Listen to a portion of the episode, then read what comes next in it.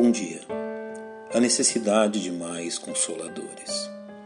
O leitor atento das Escrituras encontra nos versos iniciais da segunda carta do apóstolo Paulo aos salvos em Corinto uma referência à pessoa de nosso Deus, capaz de conceder esperança ao mais débil coração ao nos dizer: Bendito seja o Deus e Pai de nosso Senhor Jesus Cristo, o Pai das misericórdias e o Deus de toda consolação. Além de Deus e Pai de nosso bendito Salvador, nosso Deus também é chamado neste verso de Pai das misericórdias, revelando sua compaixão diante do desamparo e sofrimento humano, levando-o a reter sua ira contra o pecado e concedendo misericórdia ao pecador. Ele também é identificado como Deus de toda consolação, ou seja, aquele que concede encorajamento e consola seus filhos por meio de Sua palavra e de seu Santo Espírito. Porém, o apóstolo vai além desta encorajadora revelação a nos dizer o que este maravilhoso Deus deseja de seus servos. Que nos console em toda a nossa tribulação, para que também possamos consolar os que estiverem em alguma tribulação, com a consolação com que nós mesmos somos consolados por Deus. Deus quer que seus filhos usem da experiência adquirida em meio às tribulações, a fim de também abençoarem aqueles que, assim como eles, são alvo das aflições desta vida. Por isso, observemos com atenção esta instrução do Senhor. Primeiramente, reconheçamos o valor instrutivo das aflições que provamos em nossa própria vida, como nos ensina o apóstolo, ao nos dizer que nosso Deus nos consola em toda a nossa tribulação.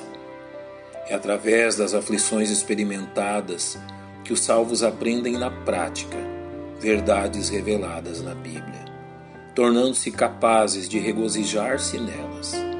Um bom exemplo disto é o ensino de Paulo aos Romanos, tão bem conhecido pelos leitores bíblicos.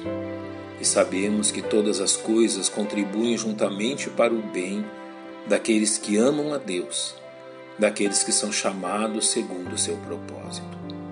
Somente a prática de provar do consolo do Senhor em meio às aflições pode capacitar o salvo a ser usado como instrumento de Deus, a fim de consolar os que sofrem, como bem nos ensina o salmista.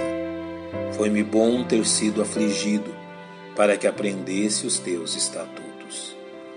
Você só será capaz de consolar a outros que passam por aflições se tiver aprendido o valor das aflições.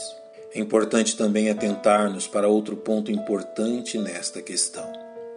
Não basta que aprendamos a respeito da importância da consolação. É preciso que pratiquemos esta verdade em relação às outras pessoas, como bem o apóstolo Paulo nos ensinou, para que também possamos consolar os que estiverem em alguma tribulação. O objetivo do Senhor a nos instruir a respeito da importância da consolação é nos levar a enxergar as aflições alheias como oportunidade de serviço, como bem Tiago nos ensina em sua epístola. Meus irmãos, que aproveita se alguém disser que tem fé e não tiver as obras, porventura a fé pode salvá-lo? E se o irmão ou irmã estiverem nus e tiverem falta de mantimento cotidiano, e algum de vós lhes disser: Ide em paz, aquentai-vos e fartai-vos, e não lhe derdes as coisas necessárias para o corpo, que proveito virá daí? O ministério de consolação é prático em sua essência, utilizando de todas as oportunidades possíveis a fim de exercê-lo.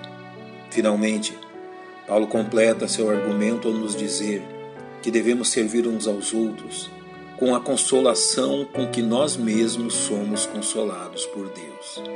Ou seja, o instrumento que devemos usar é o mesmo que o próprio Deus usou conosco. A maneira prática através da qual fazemos isto é testemunhando aqueles que passam por aflições, que a palavra de Deus nos encorajou em meio às lutas, como nos ensina o salmista. Se a tua lei não fora toda a minha recreação, há muito que pereceria na minha aflição. Em um tempo tão difícil, que encontremos cristãos dispostos a este labor. Pai, nós te agradecemos pela consolação derramada do céu sobre nossa vida e clamamos por aqueles que sofrem, que provem também do teu amparo. Em nome de Cristo nós te agradecemos. Amém. Que Deus nos abençoe.